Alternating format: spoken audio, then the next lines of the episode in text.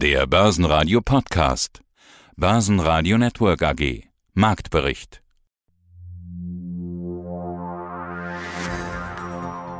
Der DAX machte Pause. Stagniert knapp unter der 15.900er Marke. Es ist das Warten auf Paule, auf Jerome Paul. Aus dem Börsenradiostudio B heute Peter Heinrich. Hallo. Der Index ging heute bei 15.860 Punkten aus dem Handel. Ein Minus für den DAX von 0,3%.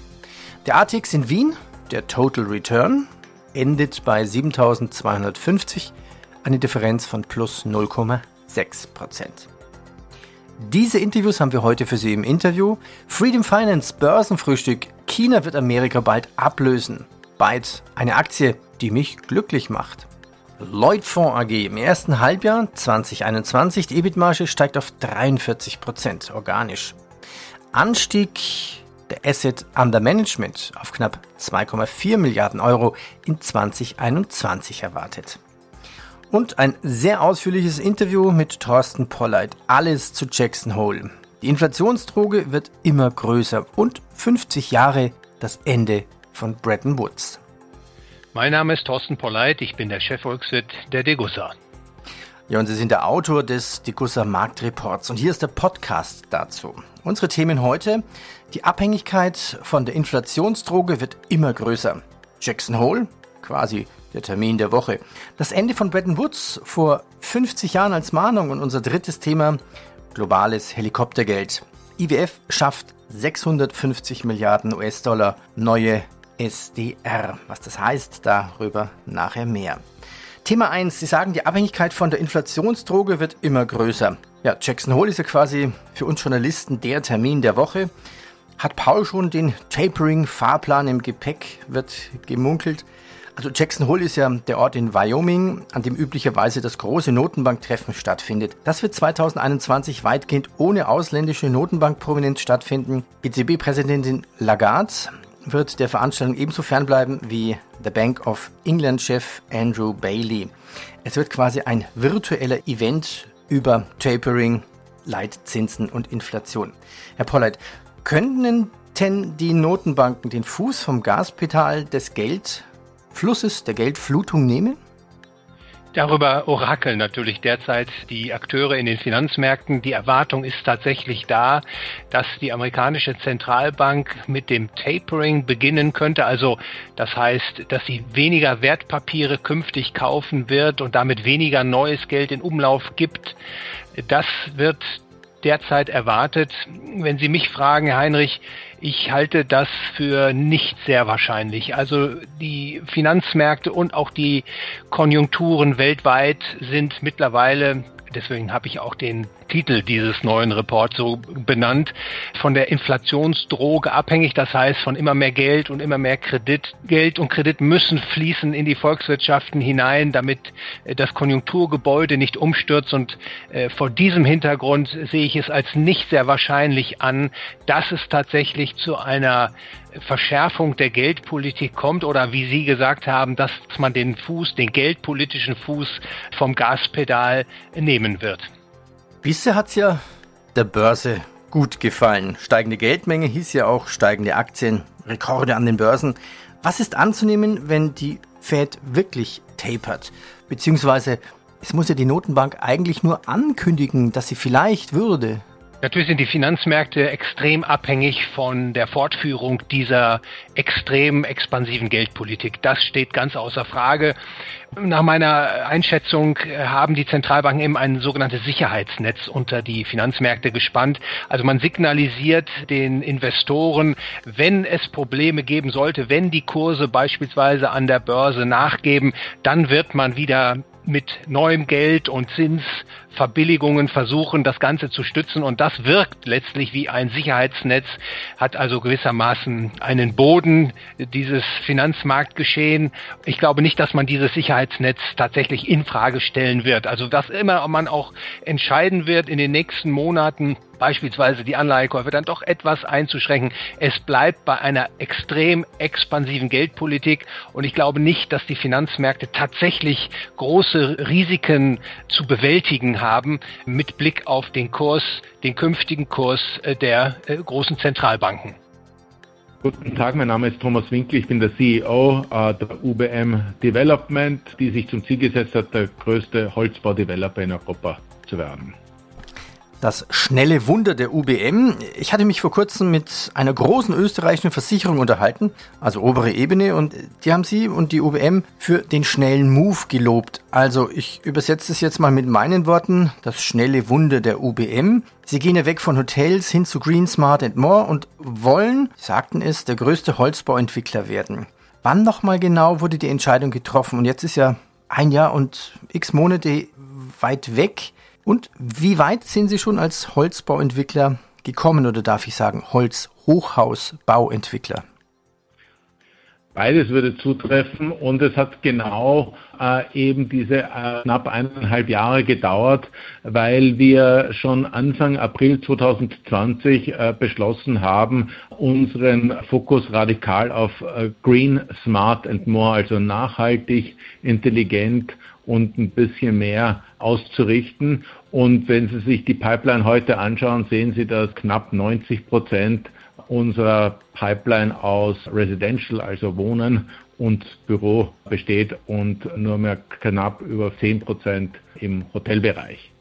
Wie weit sind wir? Unser Vorzeigeprojekt ist der Timber Pioneer. Das ist das Nachbargebäude vom Frankfurter Allgemeine Zeitungsheadquarter in äh, Frankfurt, das erste Holzhybrid Bürohaus in Frankfurt mit acht äh, Stockwerken und 15.000 Quadratmeter vermietbarer Fläche. Wir erwarten die Baugenehmigung dafür jeden Tag, haben aber den Kern bereits hochgezogen, sodass wir davon ausgehen können, dass wir in einem guten Jahr von heute wohl mit diesem Holzhybrid-Bürohaus, dem ersten in Frankfurt, fertig werden. Also, das schaue ich mir auf jeden Fall an, wenn ich wieder in Frankfurt bin. Und lass mich dann auch mal genauer informieren. Ich stelle mir das schon spannend vor. Ähm, wie ist das mit dem Personal? Brauchen Sie jetzt mehr Holzbauingenieure, andere Architekten und nachher dann Schreiner? Oder sind das genau die gleichen Mitarbeiter, die das auch und Firmen, die das auch machen dann? Naja, wir stehen ja alle am Anfang und der große Vorteil von der UBM ist, dass rund die Hälfte unseres Personals einen technischen Hintergrund hat und das ja jetzt nicht die erste technologische Veränderung ist, äh, die man mitmacht. Allerdings muss ich sagen, die Veränderung, die am meisten Enthusiasmus bei unseren Leuten hervorgerufen äh, hat. Was sie dann machen ist, sie haben ja immer noch den Kern, deshalb Holzhybrid ähm, in Beton. Das heißt, sie haben einen ganz konventionellen Rohbauer, der auch im äh, Falle vom Timber Pioneer die Zwischendecken äh, betoniert, müssen den dann kombinieren mit einem Holzbauer und da endet auch äh, die Koordination noch gar nicht, weil wir uns darüber hinaus Geothermie, Photovoltaik und alles, was auf Nachhaltigkeit einzahlt, auf die Fahnen geschrieben haben. Die drei besten DAX-Werte, Deutsche Bank plus 1,6%, Infineon 1,2% und Covestro plus 0,7%. Fresenius verliert minus 2, FMC minus 1,7 und die Münchner Rück minus 1,3%. Guten Morgen, mein Name ist Achim Plate, ich bin der Vorstandsvorsitzende der Leutfonds AG in Hamburg. Vermögensverwaltung The Next Generation. Sie haben drei Geschäftsfelder, Lloyd Fonds, Lloyd Vermögen und das Geschäftsfeld Like, also künstliche Intelligenz für Privatanleger und institutionelle Anleger. Da gehen wir gleich noch ins Detail ein. Also Like ist so eine Art Zweitmarke. Die Ziele bleiben ja ambitioniert. Bis 2024 soll die Marge bei über 45 Prozent liegen. Die Assets under Management bei 7 Milliarden, also stand jetzt rund 2 Milliarden. Herr Plate, sind Sie auf dem richtigen Weg und wie viel Asset under Management haben Sie derzeit? Ja, unsere Zielsetzung 7 Milliarden bis 2024 ist weiterhin äh, unsere offizielle Guidance. Ich bin guter Dinge, das auch zu erreichen. Wir haben aktuell zum 30.06. jetzt 2 äh, Milliarden Assets under Management überschritten und haben ja auch die Prognose für dieses Jahr bis Ende dieses Jahres mit 2,4 Milliarden angegeben. Damit ist, glaube ich, erkennbar, wenn wir so den Zuwachs seit dem 30.06. letzten Jahres nehmen, sind wir um, um 900 Millionen Euro gewachsen. Das heißt, wir haben eine hohe und gute organische Wachstumskraft mittlerweile. Wie viel anorganisch möchten Sie da noch mit dazu nehmen? Möchten Sie also Vermögensverwalter übernehmen? Im letzten Interview sagten Sie, ja klar, die müssten so eine Größenordnung haben zwischen halben und einer Milliarde. Was müssen Sie eigentlich dafür hinlegen dann? Also in dieser Wachstumsguidance der 7 Milliarden ist auch Wachstum aus Akquisition und zwar insbesondere im Bereich Vermögen mit eingepreist. Ich gehe davon aus, dass wir mittlerweile eher über eine Milliarde da zukaufen werden und bin guter Dinge, dass wir da auch gut vorankommen. Bei den Kaufpreisen, das kann man so pauschal nicht sagen. Das hängt natürlich von der, von der Qualität der Assets ab, sprich von der Marge, die diese Assets haben. Aber es gibt ja so Faustformeln, die irgendwie zwischen 1 1,5 Prozent der AOMs hergeben. Das ist so eine gängige Formel im Markt. Ja, und was gab es sonst noch an den Börsen? Das IFO-Geschäftsklima, also der Index, ist gesunken. Die Sorge vor Materialengpässen wächst in der Wirtschaft. Die Google-Tochter Viome startet Robo-Taxis in San Francisco, aber zur Sicherheit noch mit einem Fahrer drin. Around Town verdient weniger wegen Corona, hat auch Mietausfälle.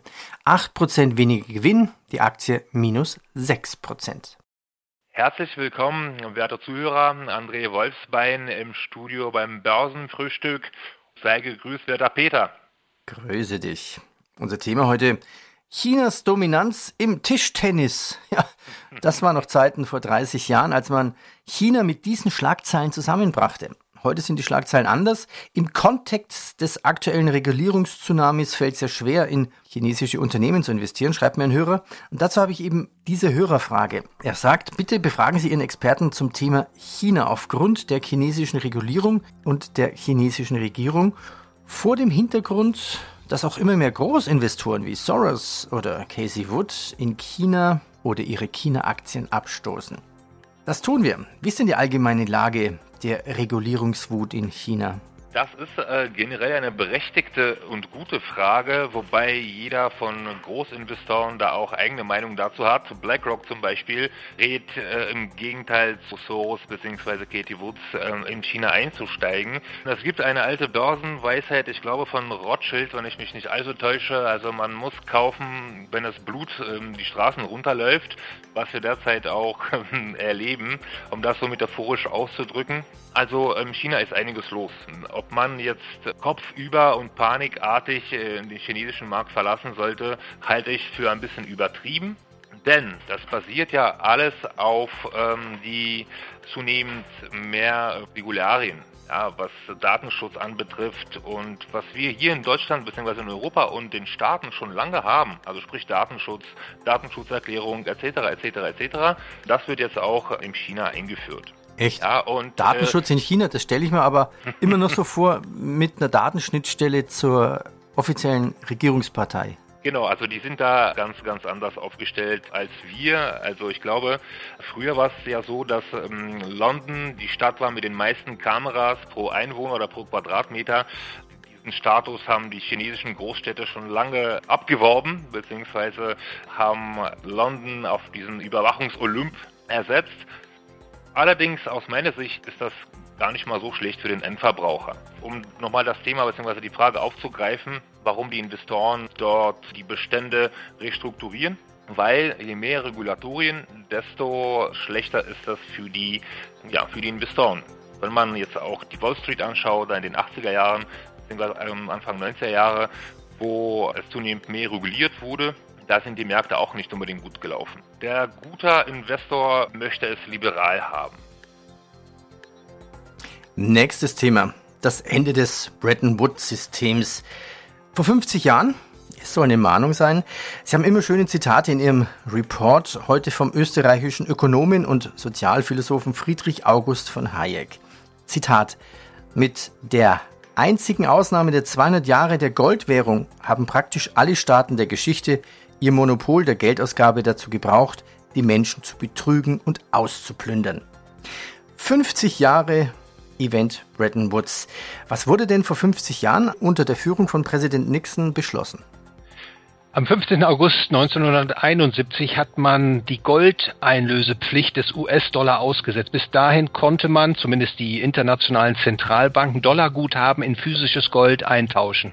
35 Dollar entsprachen einer Feinunze Gold und diese Eintauschpflicht haben die Amerikaner damals abgeschafft, aufgehoben und mit diesem unilateralen Beschluss haben sie letztlich ein ungedecktes Papiergeldsystem in die Welt gebracht. Euro, US-Dollar, chinesischer Renminbi oder japanischer Yen sind alle ungedeckte Papiergeldwährungen und die sind sozusagen geboren worden, wenn man so will, durch diesen Akt, diesen Enteignungsakt, wenn man so will, des Geldhalters, der am 15. August 1971 sich zugetragen hat. Ich halte das für eine ganz wichtige Marke in der Entwicklung des internationalen Geldsystems und deswegen habe ich diesem Ereignis auch nochmal einen Artikel gewidmet. Ich glaube, es ist wichtig, dass Investoren und Anleger darüber Bescheid wissen, welche Historie sich letztlich hinter dem ungedeckten Papiergeld äh, verbirgt, dass dieses ungedeckte Papiergeld sozusagen nicht der Weisheitsletzter Schluss ist, sondern entstanden ist aus einer Situation, in der die amerikanische Notenbank letztlich nicht mehr in der Lage gewesen wäre, ihr Versprechen einzuhalten, nämlich den Dollar in äh, physisches Gold einzutauschen. Also es ist aus einem aus einer Notsituation entstanden äh, ist dieses ungedeckte Papiergeldsystem und ich sagte es bereits, es ist nicht der Weisheit letzter Schluss, ganz bestimmt nicht, sondern die Probleme, die es mit sich bringt, die lassen sich ja äh, beobachten. Also die wiederkehrenden Finanz- und Wirtschaftskrisen zum einen, aber auch die Inflationierung des Geldes, also die Kaufkraft des Geldes schwindet immer weiter. Es gibt äh, sozial ungerechte Verteilungswirkungen, die dieses ungedeckte Papiergeld hervorbringt. Also gewissermaßen die Besitzer von Vermögenspositionen deren Preise in die Höhe steigen. Durch die äh, expansive Geldpolitik sind die Begünstigten und diejenigen, die äh, auf reguläre Lohnzahlungen angewiesen sind, Pensionen beziehen etc., äh, das sind die Geschädigten. Und ich hoffe, ich kann diese, dieses wichtige Ereignis da nochmal etwas illustrativ transportieren. Ja, und hier nochmal der Hinweis, alle diese Interviews in Langform finden Sie bei börsenradio.de. Und ältere Interviews finden Sie bei börsenradio.de in der Mediathek. Wir nennen sie auch Audiothek. Ja, und wenn Ihnen dieser Podcast gefallen hat, dann abonnieren Sie ihn doch bitte und bewerten Sie uns bitte mit 5 Sternchen bei Ihrem Lieblingspodcast-Hoster. Danke. Börsenradio Network AG Marktbericht. Der Börsenpodcast.